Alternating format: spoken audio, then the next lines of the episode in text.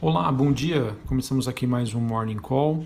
Nesta terça-feira, dia 8 de dezembro, Felipe Vilegas, estrategista da Genial Investimentos.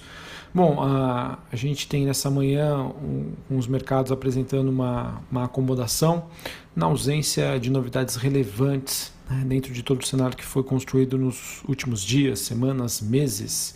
Assim, bolsas europeias e S&P Futuro apresentam baixas moderadas investidores monitorando aí os avanços do coronavírus e algumas restrições em determinados países.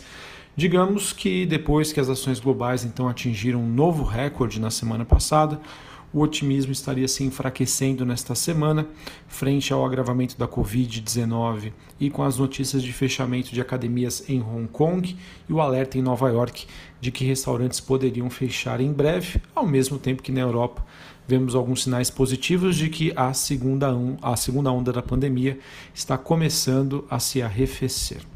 É, porém, apesar dos mercados é, globais de lado, é, tem um ativo aqui que não para de subir. E o ativo aí da vez é o minério de ferro. O minério de ferro que em Singapura sobe novamente, ele que fechou perto dos 150 dólares a tonelada seca um valor, daí, um valor aí sem precedentes, é, levando em consideração que a oferta do principal centro de exportação da Austrália diminuiu, ao mesmo tempo que a demanda chinesa estaria aumentando é, em um sinal de recuperação auxiliada por estímulos locais. O cobre, que é um metal industrial negociado na Bolsa de Londres, opera em leve baixa, porém o níquel e outros metais avançam. Petróleo WTI se mantém próximo dos 45 dólares o barril. Moedas pares do real, como o rente sul-africano, o peso mexicano apontam para um leve ganho contra o dólar, mas ah, ao mesmo tempo que a gente tem a maioria de commodities agrícolas recuando, a soja que tem a terceira baixa consecutiva após sinalizações de chuvas no Brasil e na Argentina. Uh, ainda para falar sobre dados macroeconômicos divulgados Nesta terça-feira, a gente teve na zona do euro o crescimento do PIB do terceiro TRI ante o segundo TRI revisado por um crescimento de 12,6%, perdão, de 12,6 para 12,5, no ano queda de 4,3%. E o índice ZIL, que é um índice é, de expectativas em relação à atividade econômica da Alemanha, ele que avança para 55 pontos no mês de dezembro, ante 39 no mês de novembro, uh, e em que as projeções indicavam aí que esse, uh, esse indicador poderia ficar nos 36, 36 pontos. Tá? Então foi uma, uma, um número aí bastante forte, mostrando que pelo menos os economistas, né, empresários lá da Alemanha, seguem aí com otimismo para os próximos meses. Uh, falando sobre a agenda de hoje, né, os dados macroeconômicos, é, apenas dados relevantes aqui no Brasil, às 8 horas da manhã, dados do IPC, dados de inflação calculado pela FGV, e às 9 horas da manhã, uh, o IPCA, inflação calculada pelo IBGE, inflação oficial aqui do nosso país. Uh, falando de Brasil, né, ontem a, a, gente teve até um dia bastante interessante em que os ativos brasileiros estavam com uma performance bem melhor do que os ativos globais.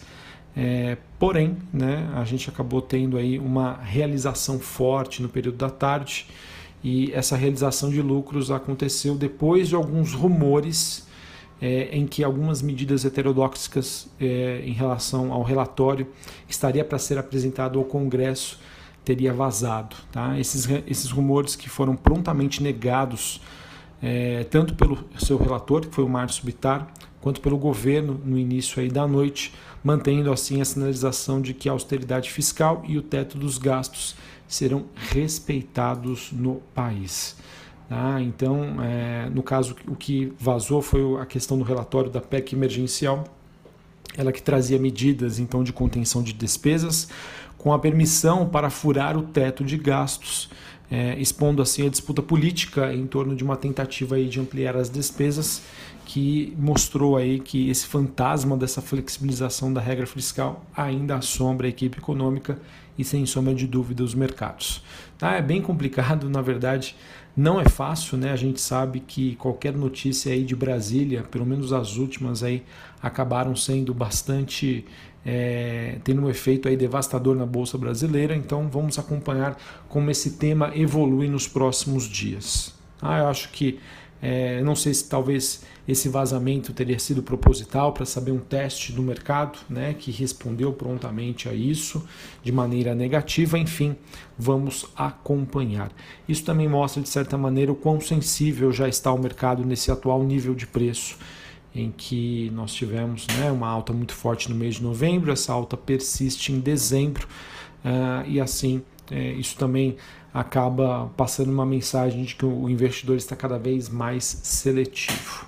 Bom, sobre a questão da pandemia no Brasil, a gente segue na espera das definições em relação à vacinação nacional, tanto em termos de um plano, né, quanto em relação a quais, né, ou qual vacina o Brasil vai priorizar. A gente sabe que no Reino Unido essa vacinação, essa vacinação já começou e aqui no Brasil todos no aguardo para que a Anvisa né, termine o seu trabalho de aprovação para a Coronavac, né, uma vacina desenvolvida em conjunto entre uma empresa chinesa e o Instituto Butantan aqui no país. De acordo com a mídia, a eficácia dessa vacina é de 97%.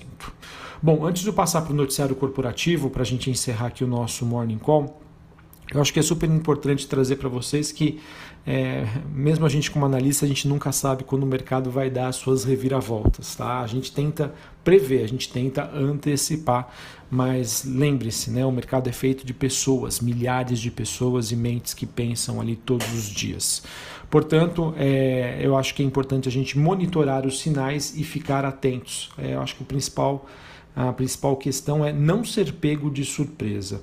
Então a gente tem mais um dia sem novidades significativas. Acredito que boa parte é, dos atuais níveis do mercado já precificam aí vacina, um cenário construtivo para 2021. Ou seja, tá, o que eu estou querendo dizer, vamos ficar atentos né, à questão de volume, vamos ficar atentos às sinalizações gráficas que poderiam nos indicar uma realização de lucros até mais forte. É, visto que não, não que eu estou querendo dizer que o fundamento né, mudou. Não, acho que continua o mesmo. Mas a questão técnica já está um pouco mais comprometida. Né? A gente já vê, observa também o índice Bovespa no gráfico diário. Para quem gosta de análise gráfica, vê que já existem alguns indicadores técnicos que mostram um cansaço da bolsa tá? em que o investidor vai ficar mais, sele, mais seletivo mais, e mais sensível a notícias negativas. Então vamos apenas acompanhar. Esse movimento futuramente pode se traduzir simplesmente numa acomodação, com as bolsas lateralizadas nesse atual patamar. Bom, partindo então agora para o noticiário corporativo, a Ambev que lança hoje em Goiás a sua quinta marca de cerveja regional, denominada Esmera.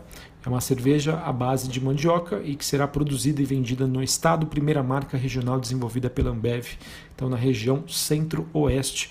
Ambev que está tentando ampliar a, a, sua frente de atuação é, com várias né, é, campanhas né, de, de marketing, marcas regionais, então bacana. Isso mostra aí que realmente o efeito Heineken mexeu diretamente aí no bolso da Ambev eles estão agora correndo atrás do prejuízo. Bom, o MEC, que é Ministério de Educação, ele que remarcou o retorno das aulas presenciais em instituições de educação superior. É, essa remarcação foi feita para o dia 1 de março, de acordo com o Diário Oficial. Banrisul anunciou a retomada do pagamento de JCP, eles que estavam suspensos desde o dia 4 de junho, valor bruto equivalente a um pouquinho mais de 10 centavos por ação. Terão direitos acionistas na base da empresa em 10 de dezembro.